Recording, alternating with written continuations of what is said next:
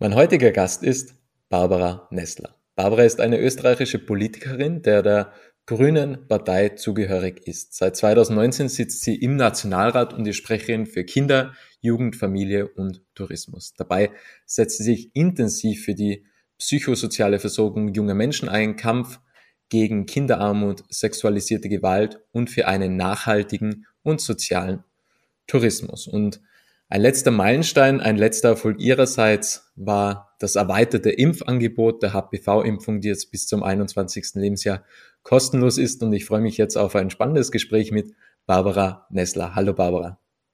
Hallo Robert, danke für die Einladung.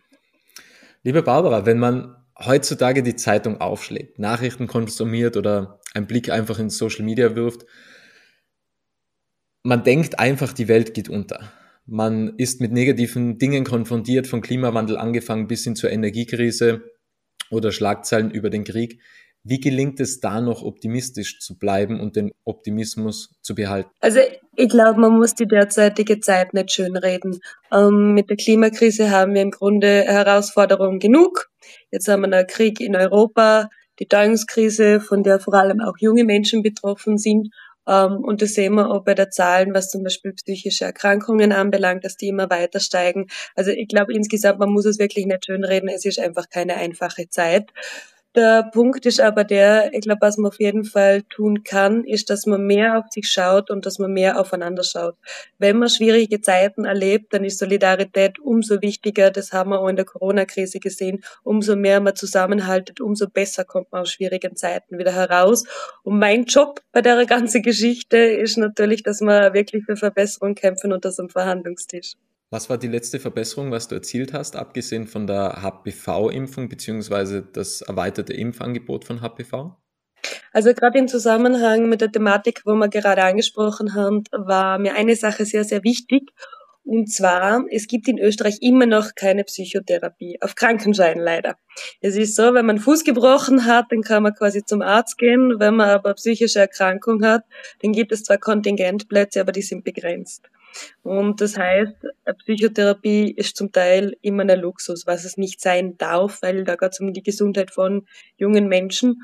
Und darum war es mir wichtig, dass man das Gesund aus der Krise, das ist ein Projekt, wo junge Menschen anonym und kostenlos eine Psychotherapie erhalten, dass man das wieder verlängern und nochmal finanziell aufstocken, damit wirklich jeder und jede die Hilfe bekommt, die er oder sie braucht. Wie groß ist da schon der Anlauf? Also merkt man, dass da einfach immer mehr Zuspruch kommt und dass das immer mehr angenommen wird, weil es ist ja auch schwierig, sich das einzugestehen, okay, ich brauche jetzt der Hilfe in diesem Bereich. Und ich glaube, dass da auch meiner Meinung nach ein bisschen die Sensibilität fehlt, weil man ja Angst hat, irgendwie angreifbar zu sein. Man will es ja wahrscheinlich nicht mit einem Freundeskreis oder vielleicht sogar nicht im Familienkreis teilen, weil man dann einfach denkt, okay, ich mache mich angreifbar. Ähm, das ist vielleicht gar nicht so normal, ja, oder man fühlt sich irgendwie anders, man fühlt sich irgendwie verletzlicher oder angreifbarer. Wie denkst du darüber? Ja, das stimmt absolut. Es ist nach wie vor ein Tabuthema in unserer Gesellschaft und ich glaube, es ist umso wichtiger, dass wir hier das Schweigen endlich brechen, denn nicht darüber zu sprechen macht es bekanntlich nicht besser. Das hilft weder den Betroffenen noch den Angehörigen oder uns als Gesellschaft. Darum bin ich ja froh, dass es ein Volksbegehren gibt zur psychischen Gesundheit. Ähm, das kann nochmal einmal mehr die Chance sein, dass wir hier wirklich das Schweigen brechen. Und der Punkt ist ähm, einfach der, dass es braucht mehr Aufmerksamkeit, das Thema.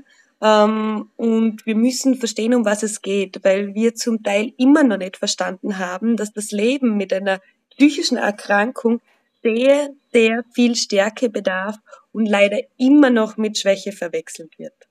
Hat das Thema vor allem auch durch Corona zugenommen? Denn man hat ja quasi den Jugendlichen schon die Jugend weggenommen im Endeffekt. Also ich denke da immer an die Werbung von Penny, ja, also das klingt jetzt vielleicht fehl am Platz, aber damals hat Serviceplan eine unglaubliche Werbung für Penny kreiert, Weihnachtswunsch, wo es einfach hieß, wo die Mutter zum Kind sagte, ich wünsche, dass du deine Kindheit, deine Jugend zurückbekommst, weil man auf so viel verzichten muss. Man bekommt das nicht mit, man kann nicht mehr auf Partys gehen, man hat keine soziale Kontakte mehr, man erfährt gar nicht, wie es ist, wenn man eine Freundin, einen Freund kennenlernt etc.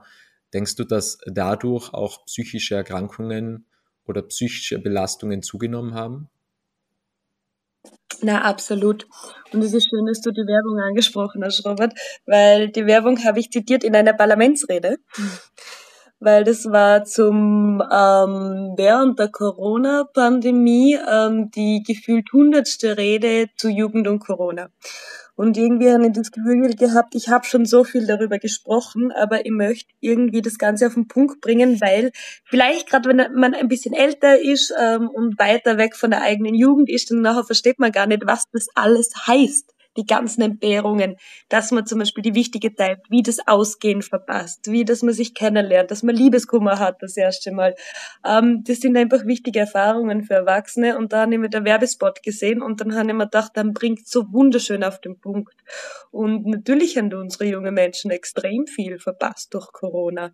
Ähm, ich meine, es war natürlich an der Pandemie kann niemand was dafür, aber natürlich war das alles andere als einfache Zeit. Und umso wichtiger ist, dass sie jetzt gut unterstützt und begleitet werden, weil man darf ja nicht ganz vergessen, wir kommen aus der Corona-Pandemie, danach steht die Krieg in Europa quasi vor der Tür, was einfach zu Unsicherheiten führt. Es ist die Teuerungskrise, was natürlich auch die jungen Menschen betrifft. Also es ist nicht so einfach, zum Jung zu sein im Moment. Ich habe mir schon einmal die Frage gestellt, aufgrund der Energiekrise, ob es eigentlich jemals wieder möglich ist, einfach billige Energie oder billige Energiepreise anzubieten. Denn wir haben ja damals eigentlich den Wohlstand in Europa durch die industrielle Revolution im 18. Jahrhundert gewonnen. damals gab es einfach so billige Energiepreise. Und die Frage ist, ob wir nicht aufgrund der Vergangenheit einfach zu verwöhnt sind, dass wir meinen, okay, Energie ist quasi immer billig und Energie ist einfach immer günstig. Und dadurch, dass du ja auch in der äh, Grünen Partei tätig bist, beziehungsweise der Grünen Partei zugehörig bist, war meine Frage in Vorbereitung auf das Gespräch, ist es, sollte Energiepreis jemals eigentlich wieder billig sein, weil sie stiften jetzt schon dazu an, einfach sparsamer zu sein und besser Haus zu halten, denn auch wenn man von erneuerbaren Energie spricht, heißt das ja nicht, dass man dann verschwenderisch sein sollte damit. Ja, der Punkt ist halt der. Ähm, wir sind halt in der Situation, weil in der Vergangenheit in der Politik sehr viel verschlafen wurde. Und der Ausbau zu erneuerbarer Energie, der hat einfach viel zu wenig stattgefunden. Darum sind wir jetzt in der Situation, wo wir sind. Und das heißt, wir müssen in Schnelldurchlauf Sachen reparieren und wir müssen in Schnelldurchlauf die erneuerbare Energien aufbauen. Das ist halt der große Punkt. Aber es ist nicht nur das, sondern auch beispielsweise jetzt, wenn wir bei der jungen Menschen bleiben, zum Beispiel Stichwort Teuerung. Es ist ja auch, wenn man sich anschaut, dass viele junge Menschen sich zum Beispiel das Wohnen fast nicht mehr leisten können. Und das sind Sachen, da geht's bei der Energie ums Wohnen, da geht's um existenzielle Sachen, was natürlich ein Wahnsinn ist. Und das sind aber keine naturgegebene Sachen, sondern es sind aufgrund von politischen Fehlentscheidungen Entwicklungen, die umgedreht werden müssen. Wie gelingt es wieder, dass einfach so eine Chancengleichheit, äh, Chancengleichheit herrscht oder Verteilungsgerechtigkeit stattfindet? Also es gibt ja auch im Buch ähm, Ändert sich nichts, ändert sich alles, wo es ja um den mhm. Klimawandel geht und von der Fridays for Future Bewegung geschrieben wurde von einer Zugehörigen und die sagte, okay, ein Modell wäre zum Beispiel, dass äh, GeschäftsführerInnen oder ManagerInnen nicht extrem viel mehr, ähm, also nicht irgendwie das 20-fache eines Angestellten äh, verdienen dürfen oder sollten und dass einfach so die Gehälter angepasst werden, dass im Endeffekt, wenn der Manager, die Managerin mehr verdienen möchte, auch die untersten Gehälter einfach angehoben gehören. Wäre das tatsächlich eine Möglichkeit, wie man einfach eine Umverteilung durchführen könnte, kann? Oder was denkst du? Was gibt es da so, sonst noch für Alternativen? Mhm. Also, dass es sowas wie eine Zufallsgewinnbesteuerung bei Konzernen braucht, darüber wird ja gerade politisch diskutiert, das absolut. Es ist halt so, Veränderungen kommen nicht einfach so. Für politische Veränderungen muss man kämpfen. Und das ist auch der Grund, warum ich in die Politik gegangen bin, weil es gibt einfach massive Ungerechtigkeiten in unserem Land, die es so nicht geben muss. Und ich bin überzeugt davon, dass wir eine faire Gesellschaft in Österreich schaffen können, wenn wir verstehen, dass eine solidarische Gesellschaft eine starke Gesellschaft ist. Und ähm, gerade im Hinblick auf ähm, Gerechtigkeit, auf Chancengerechtigkeit, da brauchen wir schon auch eine politische Diskussion über Steuergerechtigkeit. Beispielsweise, es gibt in Österreich einfach ähm, wenige Kinder, die werden Millionen erben. Und es gibt im Verhältnis dazu sehr viel mehr Kinder, die Schulden erben werden. Und dass diejenigen, denen es ohnehin nicht wehtut, einen Beitrag zahlen, damit den Kindern, die eben nicht so viel Glück hatten, geholfen werden kann, das ist ja nur fair. Und wir dürfen nicht vergessen, wir leben alle gemeinsam in diesem Land und nur eine solidarische Gesellschaft ist eine starke Gesellschaft. Also ja, wir werden auch über sowas wie Vermögenssteuern, ähm, Erbschaftssteuer etc. sprechen müssen. Denkst du, wir haben die Grenzen des Wachstums erreicht? Also es geht immer um Ressourcenverteilung im Endeffekt. Und wir sehen es beispielsweise im Tourismus. Ähm, der Tourismus ist eigentlich eine wunderschöne Branche, weil er bietet Menschen ein Zuhause auf Zeit. Ist was Wunderschönes. So, aber wir haben irgendwann, glaube ich, den Weg verlassen, wo es einfach nur noch um das immer mehr, immer weiter gegangen ist und wo wir unsere Alpen beispielsweise nur mehr zur Profitgewinnung gesehen haben. Und das ist insofern der falsche Weg, dass wir gleichzeitig mit der Bodenseeversiegelung, mit ähm, der Umweltverschmutzung etc., mit dem das quasi das immer mehr, immer weiter äh, Dogma in uns ist, dass es dazu führt, dass wir im Grunde auch unsere eigene Geschäftsgrundlage zerstören. In weiterer Folge natürlich unsere eigene Lebensgrundlage. Aber gerade im Tourismus ähm, sage ich immer, die Seilbahnlobby müsste zum Beispiel die größten Klimaschützer und Schützerinnen überhaupt sein, weil da geht es um die eigene Geschäftsgrundlage. Schließen sich Skifahren und der Klimawandel aus? Denn wenn ich dich jetzt richtig verstanden habe, geht es ja eigentlich darum, dass die Seilbahnlobby einfach mehr für die Klimaneutralität tut, oder? Ne, sie müsste mehr tun. Die ich, müssten eigentlich die größten Klimaschützer und Schützerinnen überhaupt sein, weil bei der Klimakrise geht es ja um nichts anderes als um die Geschäftsgrundlage.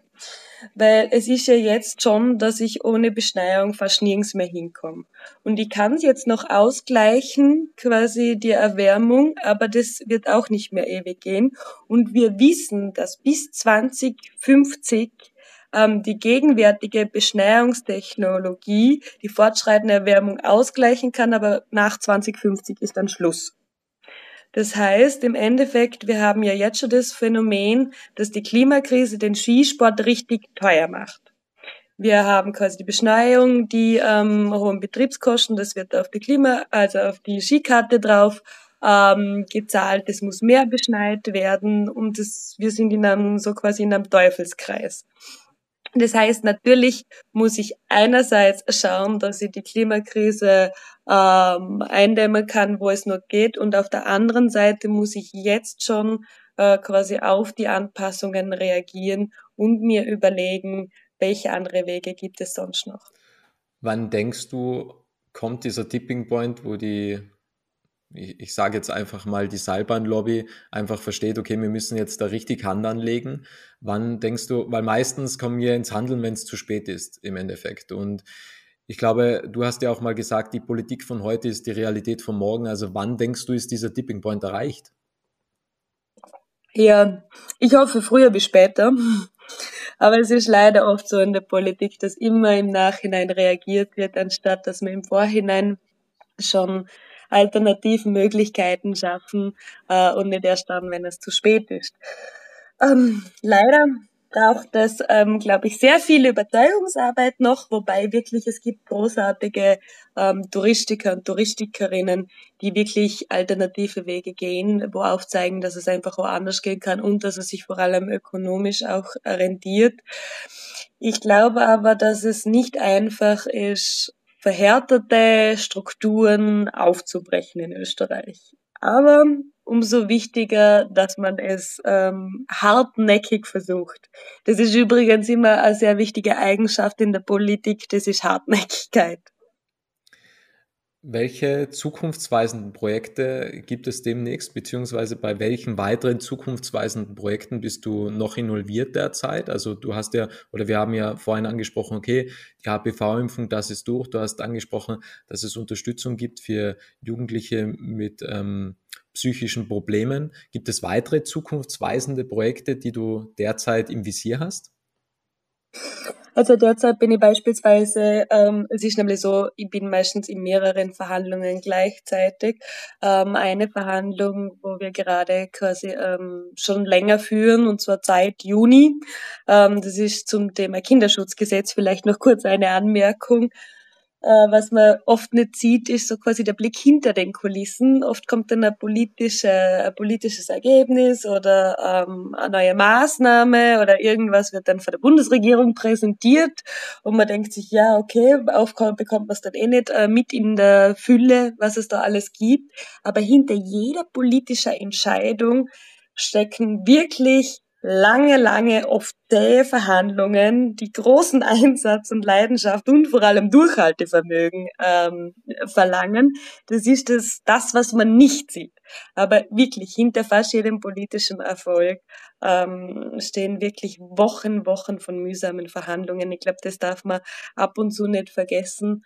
Ähm, und jetzt zurück zur Frage. Das eine war das Kinderschutzgesetz. Da geht es darum, dass wir ja von den grausligen Fällen gehört haben, wo Kinder sexuell missbraucht worden sind. Und wir haben in Österreich einfach kein einheitliches Kinderschutzgesetz. Und mir ist wichtig, dass wir aber Kinder nicht nur vor sexuellem Missbrauch schützen, sondern dass wir Kinder auch vor physischen und psychischen Missbrauch und Gewaltformen schützen. Und dafür sind wir gerade in Verhandlungen, dass es sowas wie ein Kinderschutzgesetz gibt, damit wir unsere Kinder wirklich bestmöglich stützen können. Wie geht es dir emotional damit? Denn, also ich denke mir halt, man kann ja das Thema einfach nicht unemotional betrachten im Endeffekt, oder? Und ich glaube, dass das auch die mhm. Schwierigkeit ist, dass man sich ganze Zeit auch mit Leidensthemen auseinandersetzen muss als Politikerin oder auch als Politiker. Wie schaffst du das? Also wie behältst du da trotzdem noch diesen, diesen, diesen Mut, einfach weiterzumachen und dass du selbst nicht an deiner Tätigkeit und auf deiner Aufgabe oder Vision zerbrichst? Denn das geht ja schon sehr nah an einem Menschen ran, höchstwahrscheinlich. Ja, absolut. Das Thema ist also beispielsweise jetzt gerade bei Missbrauchsfällen für Kindern.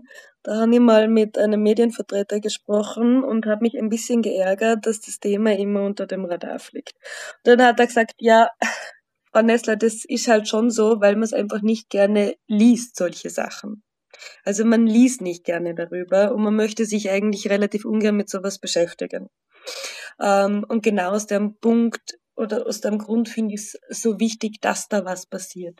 Ähm, eben bei den Themen, wo man nicht gerne hinschaut, wo man nicht drüber redet, die fliegen meistens wirklich unter dem Radar und da geht relativ wenig weiter. Und umso wichtiger ist es mir, ähm, dass man da wirklich lang dranbleiben und dafür kämpfen. Also beispielsweise die Verhandlungen ziehen sich äh, wirklich schon seit Juni. Ähm, aber mein Mitarbeiter hat letzthin was sehr Schönes formuliert und gesagt, Barbara, dank deinem Durchhaltevermögen haben wir schon viele Sachen hergebracht. Und das ist, glaube ich, der Punkt. Das ist, wenn mir wirklich Sachen wichtig sind, nachher ist mir das gleich, wie lang ich dafür kämpfen muss. Ich mach's das halt, äh, mach's dann halt einfach. Aber natürlich emotionalisiert's. Aber ich denke mal, Politik hat immer mit Emotionen zu tun. Ja. Also, wenn, wenn, keine Ahnung, wenn ich Kritik bekomme, wenn ich Feedback bekomme, das ist nicht so, dass es mich nicht berührt. Ich kann es nur einordnen, hat es mit mir als Barbara, als Person zu tun oder hat es mit mir als Barbara, als Politikerin zu tun? Ja. Ähm, wir nähern uns dem Ende, denn wir haben gar nicht mehr so lange Zeit. Ich habe noch eine Abschlussfrage an dich. Also bevor ich beziehungsweise zur Abschlussfrage komme, was ich auf jeden Fall gelernt habe, durch Haltevermögen, Hartnäckigkeit, das benötigt man. Ich sage auch immer, Disziplin ist die Brücke zwischen Idee und Erfolg. Also, dass man einfach mhm. dann das Ziel schlussendlich erreicht. Und ich habe noch eine Abschlussfrage. Es ist immer dieselbe Frage. Was möchtest du noch sagen, Barbara? Was möchte ich noch sagen? Das ist immer schwierig, wenn man das einer Politikerin fragt, weil wir immer sehr viel zu sagen haben. was möchtest du mich noch fragen, Robert? Ähm, was ist dein größter Wunsch? Mein größter Wunsch. Mein größter Wunsch ist, dass die Sachen, die ich noch auf meiner To-Do-Liste habe, politisch gesehen, dass ich die noch ähm, durchbekomme. Und mein größter Wunsch ist, das ist eine sehr schöne Frage. Das ist wirklich an so viele Wünsche. Aber der Punkt ist der, dass man, glaube irgendwann aufhört, zum sich quasi Wünsche ins Christkind zu schreiben, sondern wenn einem was wichtig ist, dass man sich hinstellt und wirklich dafür kämpft. Und ich glaube, das kann ja allen anderen anraten, vor allem jungen Menschen, dass wenn einem wirklich was wichtig ist, dass man, auch wenn der Weg super mühsam ab und zu ist, aber dass man daran glaubt und dass man wirklich einfach weitergeht, auch wenn es mühsam ist und dass man vielleicht nicht so oft auf die Zurufe von anderen Personen ähm, hört. Was ich so oft in der Politik gehört habe mit, na, das machen wir nicht, das haben wir schon immer so gemacht. Oder das machen wir nicht, das haben wir schon probiert. Ähm, es gibt einen schönen Satz, so quasi, äh, alle sagen, es geht nicht, bis es einer nicht gehört hat und hingegangen ist und es gemacht hat. Und ich glaube, um das geht's. Man soll weniger auf andere Personen hören, sondern mehr auf sich selber und einfach seinen Weg gehen und schauen, dass man auch laut ist, wenn vielleicht andere wollen, dass man leise ist. Sehr schön, sehr schön gesagt. Ich möchte da noch etwas hinzufügen, was ich immer mache am Jahresende, weil du gesagt hast, okay, man schreibt jetzt nicht mehr die Wünsche an das Christkind. Ich schreibe mir quasi aus der Vergangenheit oder aus der Zukunft aus Zukunftsperspektive einen Brief ins Jetzt. Das heißt, ich stelle mir die Frage, wo stehe ich in einem Jahr, was habe ich erreicht, was habe ich gemacht, wo bin ich gelandet? Und schreibe mir aus dieser Perspektive, aus dieser Zukunftsperspektive, schreibe ich mir selbst einen Brief, denn was ich mir dann das ganze Jahr vorlese, wo ich eigentlich einfach sage, okay, das habe ich ja eh schon erreicht, sozusagen in der Zukunft und mache dann einfach weiter. Also das ist so mein kleiner Trick, um Durchhaltevermögen tagtäglich zu praktizieren. Barbara, ich möchte mich an dieser Stelle nochmals ganz herzlich bedanken für deine Zeit, für das wertvolle Gespräch. Und ja, ich wünsche dir weiterhin alles Gute und viel Erfolg. Ja, danke, Robert. Hat mich sehr gefreut.